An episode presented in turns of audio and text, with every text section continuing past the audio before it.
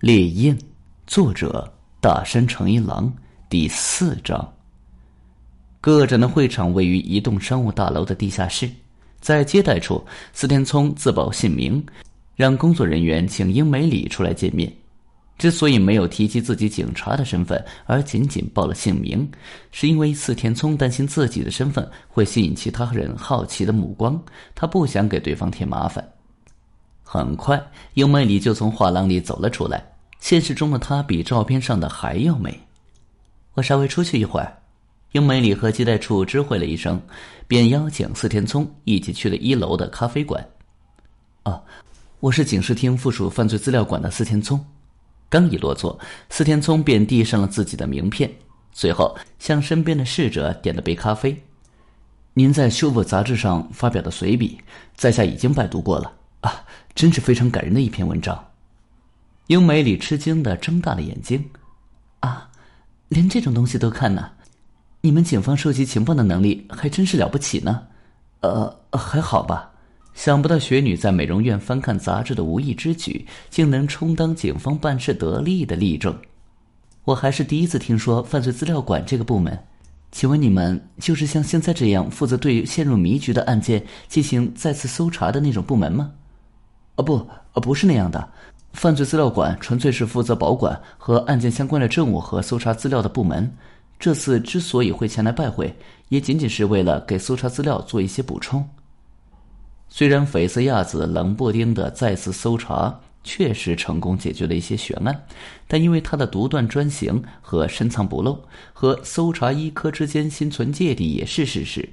像斐斯亚子这种从未有过实际搜查经验，甚至被发落到边缘部门的高级公务员，居然在那些连搜查一科都破解不了的案件上大显身手，搜查一科能容得下他才怪呢。关于这点，直到今年一月份为止，还身为搜查一科一员的司天聪可是再理解不过了。要是这次的再次搜查行动被搜查一科的人知道了，想必双方的矛盾会更加的激化。所以，司天聪无论如何都得避重就轻的蒙混过去。请问，您父亲是一个怎样的人呢？我父亲很忙，他经营着一家贸易公司，总是晚上九点多才到家。那个时候，我都已经洗完澡，准备上床睡觉了。因为工作的关系，他经常会出国，回来的时候还会给我们带一些来自不同国家的特产。您的母亲呢？妈妈很温柔。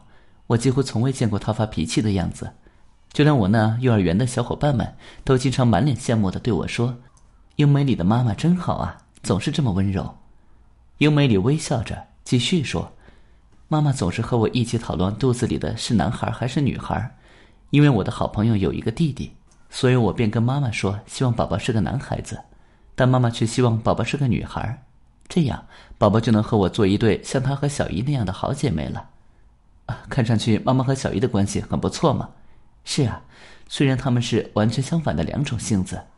小姨是个怎样的人呢？她呀，可以算是个社交达人，很活泼。她总是给我带来一些绘本啦、毛绒玩具之类的好东西，还经常陪我一起玩。即便是对当时还很年幼的我，她生起气来的时候也毫不含糊。总之，她就是这样的一类人，很爱笑。我也很喜欢她。因为有过两次出国留学的经历，所以他的英语非常棒。我也跟他学过不少英语呢，当然，都是些幼儿能学的单词，比如熊是 bear 啦，兔子是 rabbit，也就是这之类的吧。听说你小姨当时又准备去留学了，嗯，她说过这段时间暂时不能陪小英美里一起玩了，很抱歉呢。那你知道她打算去哪里留学吗？不知道。毕竟那时候我才五岁，连国家的概念都很模糊。关于小姨的交往对象，他跟你提起过多少呢？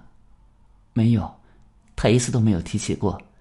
事情发生之后的那一两年里，警方曾多次造访收留我的儿童福利院，向我询问知不知道关于小姨交往对象的细枝末节。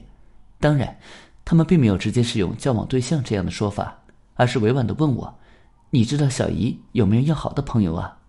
当时我还不能理解警方这么问我的用意，甚至还觉得有些不可思议，搞不懂警方为什么会问这样的问题。是时候提出绯色亚子让问的那个问题了。呃，因为我现在还没有孩子，所以不太了解。好像幼儿园有一种保育制度，就是在放学之后提供延时服务，直到傍晚之前都可以把孩子留在那里照顾，是吧？你们幼儿园也是这样的吗？突然被问到一个匪夷所思的问题，英美里显得很是困惑。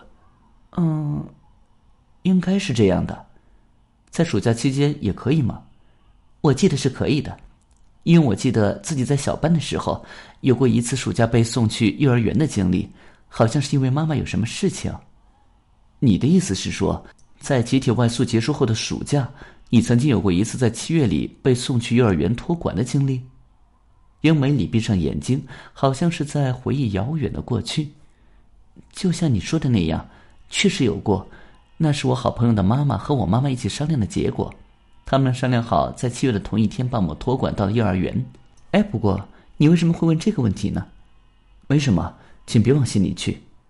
实际上，就连四田聪自己都不知道问这个问题能有什么意义。以上，我想要请教的问题就只有这么多了。百忙之中还前来造访，要不要顺便看一下我的摄影展再回去呢？英美里微笑着说：“啊，非常感谢，我很感兴趣。”出了咖啡馆，两人一起回到了地下画廊。接待处的工作人员对英美里说：“有位女士想要见您。”英美里对四天聪说了句“请自便”，就朝向一位看上去彼此相当熟悉的白发女士走了过去。画廊并不太大，里面差不多有五位游客，大家都兴趣盎然的注视着挂在墙上的展品。四天聪也开始悠闲的欣赏起来。所有展品拍摄的都是些名家，几乎没有人物的存在，就只是各种各样的房子，小小的破旧的房子。新建小区里并排的整齐划一的居民楼，不知里面有多少个房间的豪宅。拍摄时间也各自不同，有护窗板紧闭的清晨，有阳光洒在晾晒衣物上的白天，有家中墙壁被晕染上暮色霞光的傍晚，也有深夜里从窗户缝隙中透出的万家灯火。虽然各自不同，但每一张照片都有他们的共同之处，那就是深深的怀念。